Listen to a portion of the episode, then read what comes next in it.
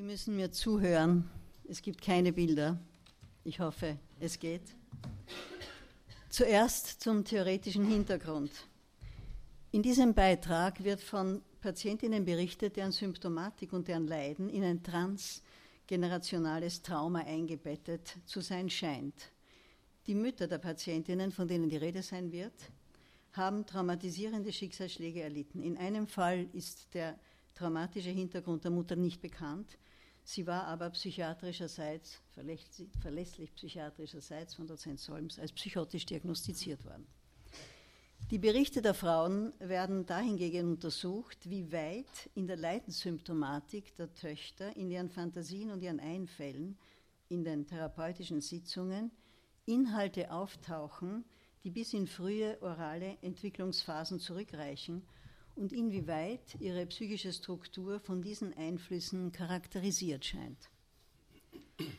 Als Referenz dienen meinen Ausführungen die Interpretationen von Melanie Klein hinsichtlich der Geschehnisse innerhalb der frühen ödipalen Phase, Rolle der frühen oralen Ambivalenz und des Neides und des oralen Sadismus.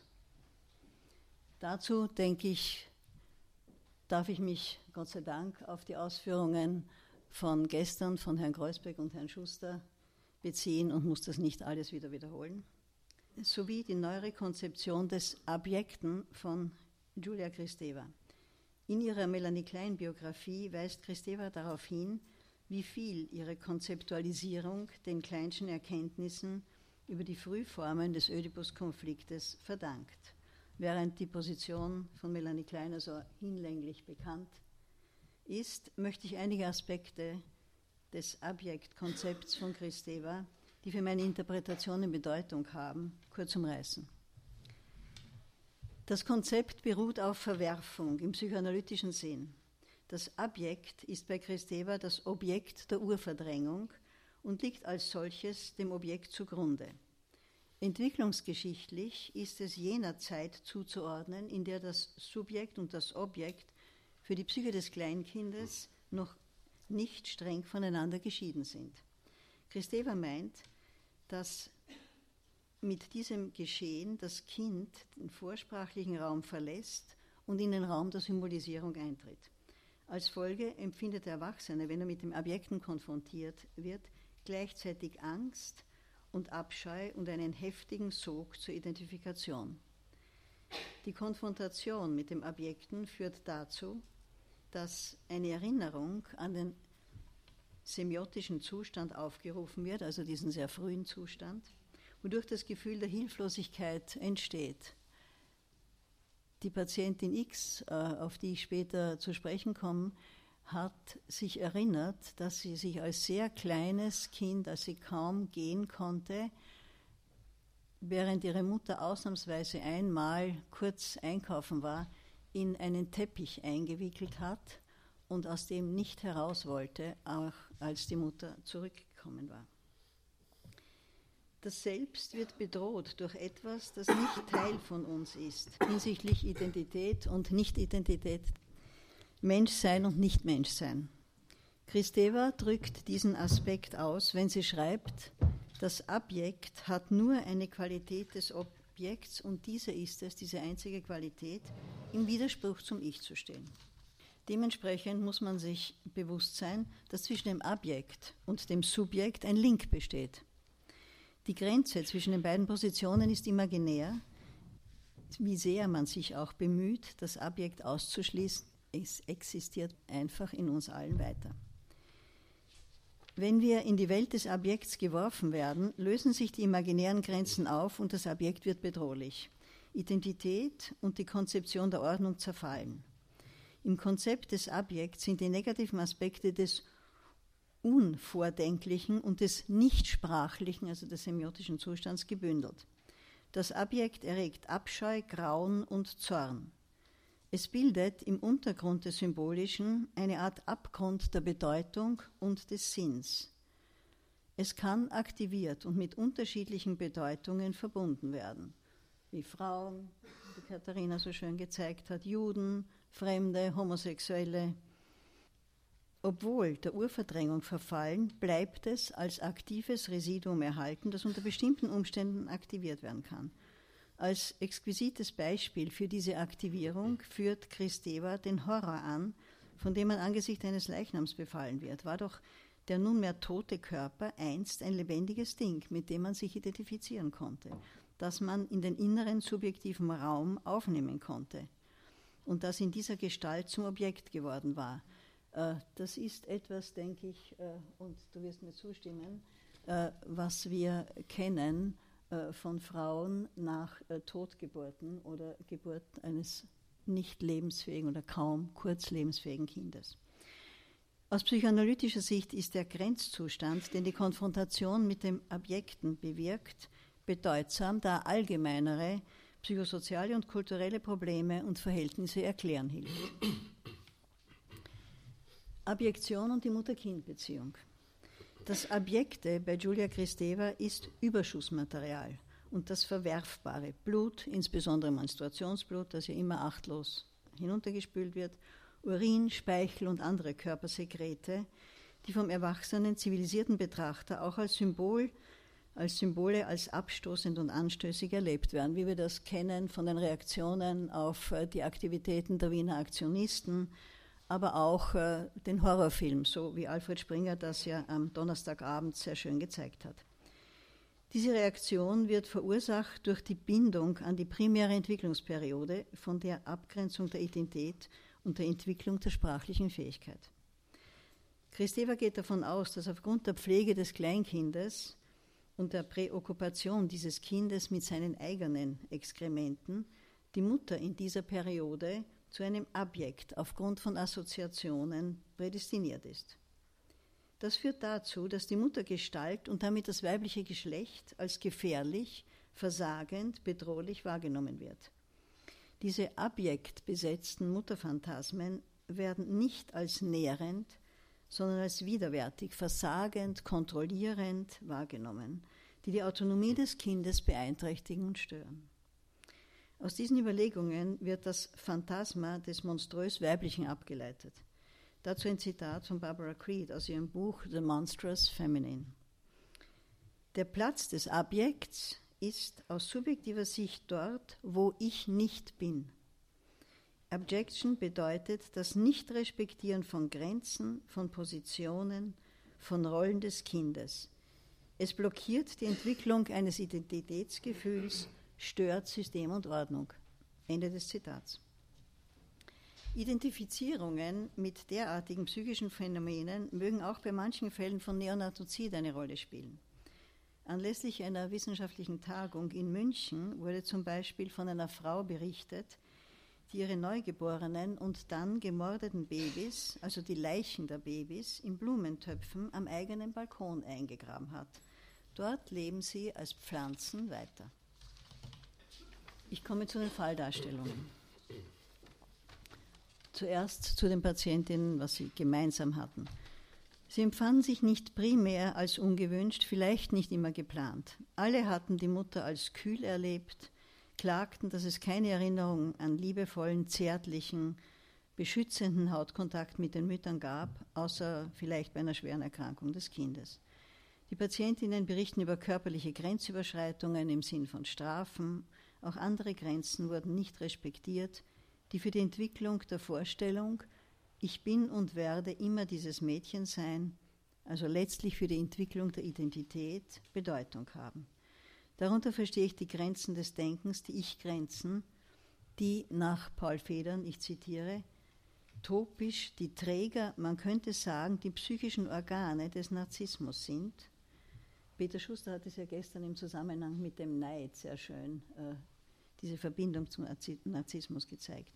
Wenngleich die mit den narzisstischen libidinösen Vorgängen verbundenen Sensationen, Regungen und Erregungen den verschiedensten erogenen Zonen und Funktionen, also auch den oralen, zugehören.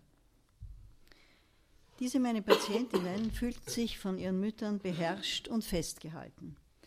Die geschilderten Beziehungserfahrungen sind vergleichbar mit den Objektbeziehungen depressiver, diese sind charakterisiert andere mit ausgestreckten Ellenbogen auf Distanz, aber gleichzeitig mit krallenhaft klammernden Fingern festzuhalten. Die Patientinnen fühlten sich vernachlässigt, despektierlich behandelt und ausgestoßen. Auf Bedürfnisse sei nie adäquat eingegangen worden, Begehren blieb unerfüllt. Neben dieser Empfindung, ein Objekt zu sein, bestand auf der S-Ebene eine starke Bindung an die Mutter. Ich komme zur ersten Patientin. Der soziale und psychische Hintergrund der Mutter muss kurz skizziert werden, um die Tochter zu verstehen. Die Mutter der Patientin hatte gemeinsam mit ihrer Mutter, also der Großmutter der Patientin, die von Deportation durch die Nazis bedroht war, durch sehr geschicktes Verhalten, raffinierte Tricks, wohl auch Glück, die Zeit des Nationalsozialismus in Wien überlebt. Die Patientin wurde Jahre nach Kriegsende geboren. Essen und die Tochter zu füttern seien für die Mutter, die immer übergewichtig war, wichtig gewesen. Das Gefüttertwerden wurde von der Tochter abgelehnt, auf die libinöse Beziehungsebene gehoben. Regeln zu brechen, sich der Kontrolle zu widersetzen, charakterisierten das Verhalten der Tochter. Die Ambivalenz, die Ambivalenz war und ist grundlegend für die Entwicklung von Schuldgefühlen. Begehren wurde im Verweigern ausgedrückt. Der Vater der Patientin hatte immer eine beschützende Funktion gegenüber seiner traumatisierten Gattin übernommen und konnte keine Schutzfunktion für seine Tochter aufbauen.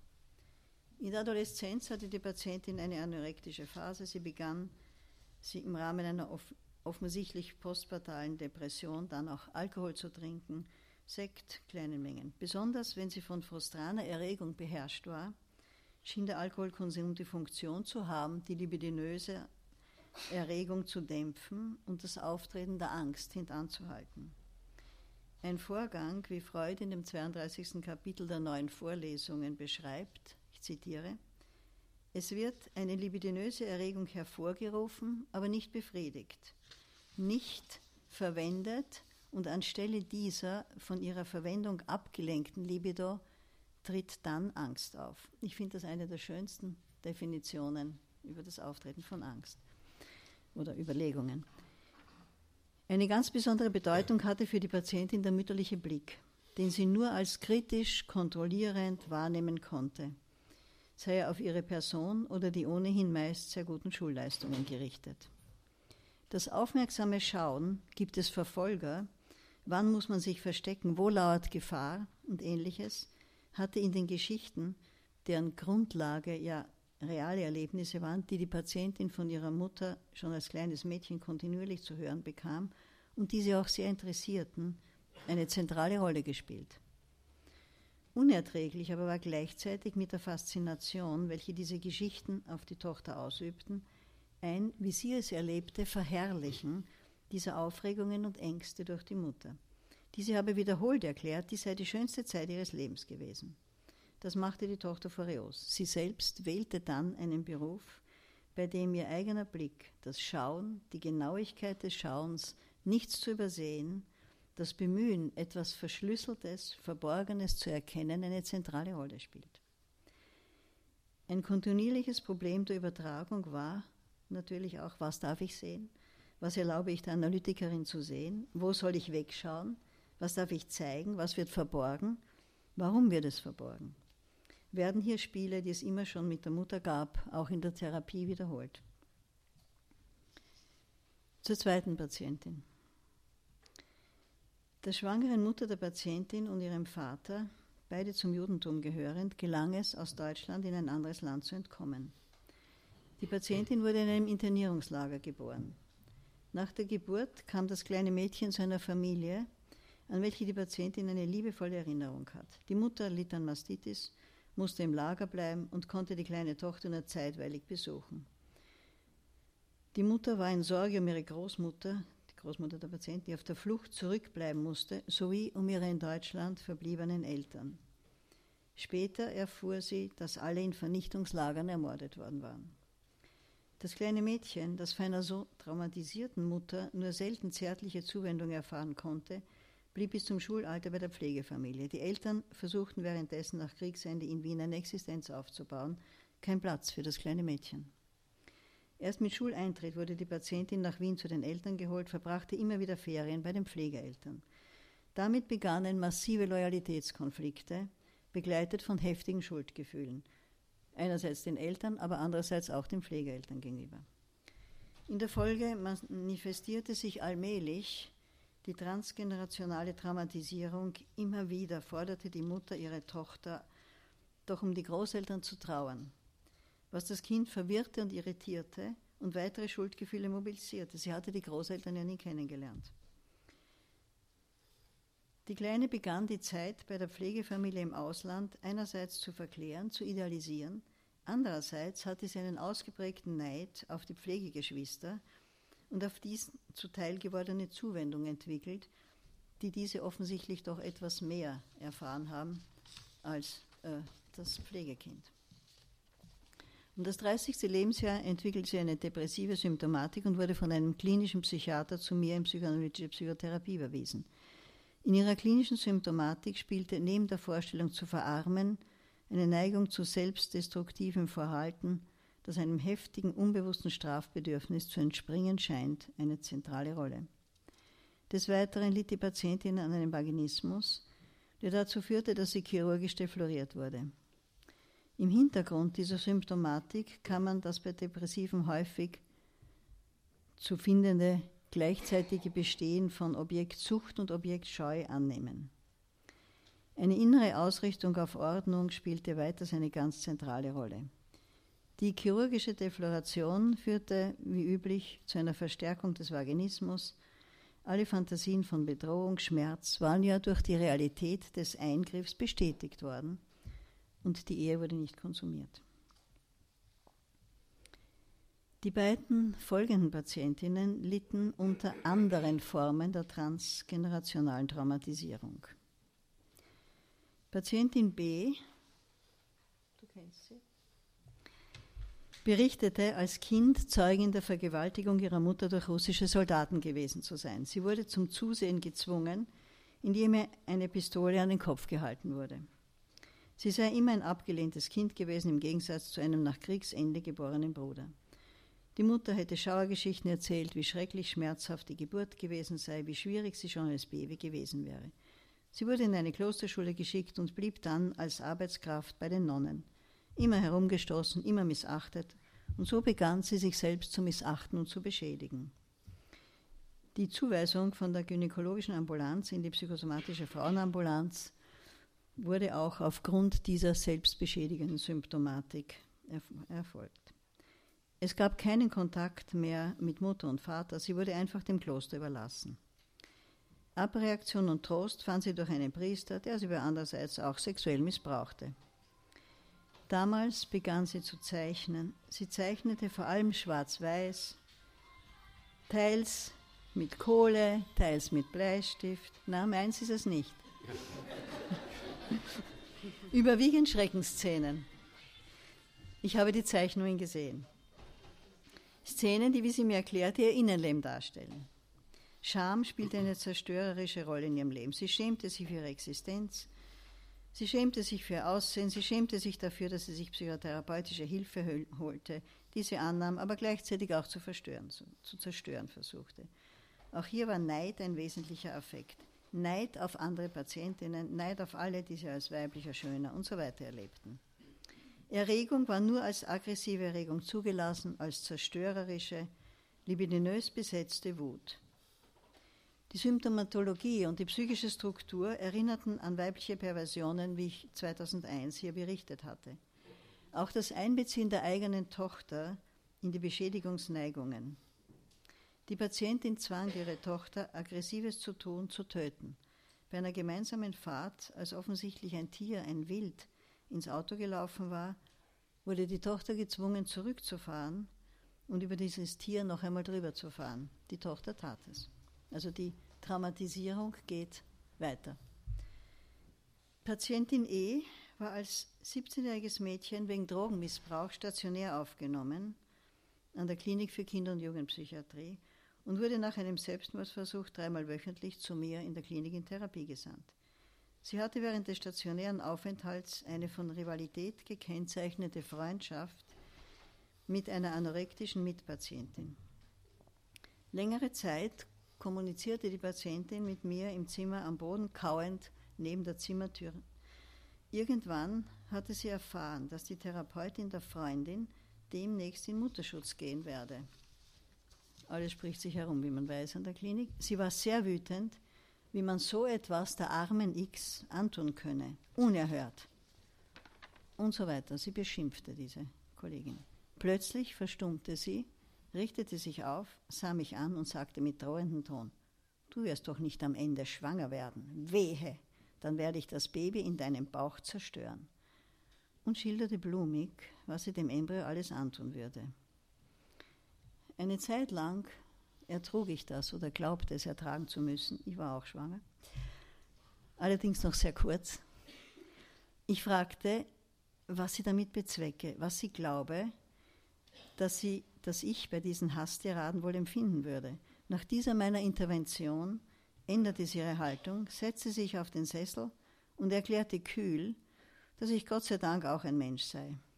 Dann änderte sich der Affekt. Weinend meinte sie, ihre Mutter habe sie so geschlagen und gequält, weil sie als Embryo im Bauch ihrer Mutter, von der sie als Baby verschlungen worden wäre, diese von innen zerstört hätte. Nur deswegen sei die Mutter so bös und seltsam. Sie wolle nicht, dass ich auch von innen zerstört werde.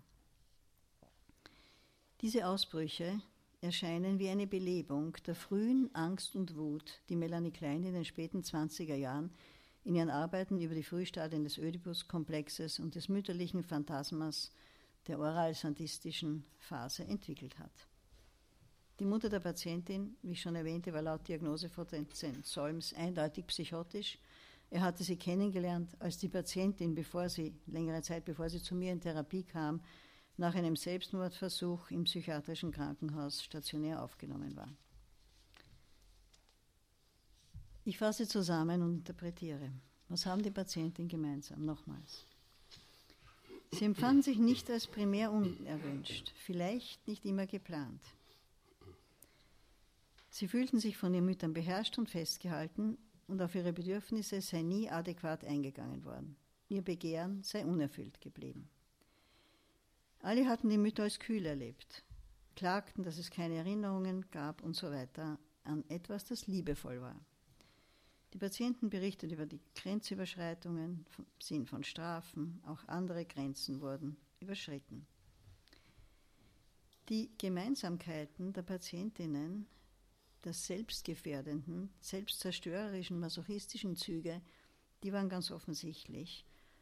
Züge, die auf eine dynamisch wirksame Verschränkung zwischen Narzissmus und Todestrieb bezogener psychischer Energie und Oralität hinwiesen, wie sie Sandorado in den 30er Jahren als Grundbedingung süchtiger Entwicklung erarbeitet hat. Die geschilderten Beziehungserfahrungen scheinen vergleichbar mit den gleichfalls oral determinierten Objektbeziehungen depressiver, wie ich schon erwähnt habe. Die Anwendung des Konzeptes der Objection in der Interpretation der Schicksale der Patientinnen eröffnet ein neues Verständnis für die Bedeutung transgenerationell wirksamer Mechanismen. Die dramatische Erfahrung der Mütter schloss ein, dass sie als verfolgte, bedrohte Jüdinnen oder durch Wahnsinn bedroht, selbst in einen seelischen Raum geworfen worden waren, in dem sie mit dem Abjekten nicht nur konfrontiert wurden, sondern weit über das Ausmaß der kulturell gegebenen Verwerfung der Weiblichkeit und wohl auch durch Identifizierung mit den Opfern selbst zum Abjekt degradiert wurden. Diese traumatischen Erfahrungen, die einen aktiven und aktivierbaren Hintergrund ihres Unbewussten bildeten, wirkte sich wohl in zweifacher Weise aus. Sie waren anfangs nicht imstande, das Kind als Objekt anzunehmen und behandelte es als Abjekt. Im zweiten Schritt setzten sie wohl der Entwicklung des Kindes, das sich von Mutter zu lösen, sie zum mütterlichen Abjekt zu machen, heftigen Widerstand entgegen und behinderten auf diese Weise die Identitätsbildung und Entwicklung der Autonomie der kleinen Tochter. Auf Seiten der Töchter erschloss sich aus der Behandlung ein breites Spektrum der Möglichkeiten, dass sie sich tatsächlich als Abjekt empfanden. Dies ließ sich den Fantasien von Patientinnen entnehmen, die sich unter anderem als Gedankensplitter und als Formulierungen wie ich bin niemandem ein Anliegen, niemand nimmt mich wahr, abbildeten.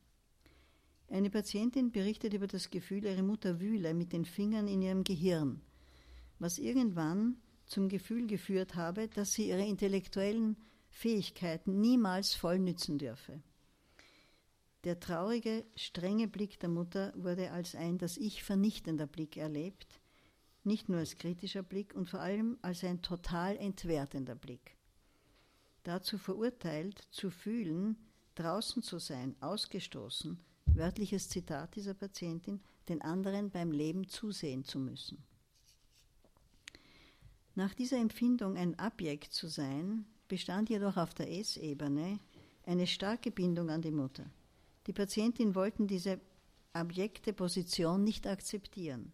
Sie litten darunter, dass ihnen der Objektstatus verwehrt schien, setzten sich selbst als Objekt ein, versuchten zu leben, als ob ihnen die eigene Verwerfung der frühen Mutterphantasmas gelungen sei. Sie scheiterten aber oft an diesem Bemühen. Die Frage ist, äh, welche Umsetzungen in der Therapie, in therapeutischen Konzepten kann es dazu geben. Das Ziel der psychoanalytischen Therapie war in diesem Konzept den Patientinnen zu ermöglichen, die frühe Bindung an die Mutter aufzudecken und bei der Lösung aus dieser Umklammerung zu helfen. Die Patientinnen mussten im therapeutischen Kontext erkennen, dass sie noch gar nicht den Objektstatus erreicht hatten, den sie für sich illusioniert hatten und dass sie zuerst ihre abjekte Position annehmen mussten, um die notwendige Trennung von den Mutterphantasmen vollziehen zu können sozusagen im Nachhinein. Das Erinnern an Nester emotionaler Wärme in der Mutter-Kind-Beziehung, die es bei diesen Patientinnen auch irgendwann einmal gegeben hatte, ist hilfreich. Nur auf diese Weise können sie sich letztlich annehmen, mit sich aussöhnen, vor allem mit ihren Schuldgefühlen aussöhnen, für sich selbst eine gute Mutter werden. In diesem Sinne baut der Erfolg der Behandlung auf einer scheinbar paradoxen Bewegung vom Objekt zum Abjekt auf, die als eine notwendige Passage diente, schließlich das Subjekt in Erscheinung treten zu lassen.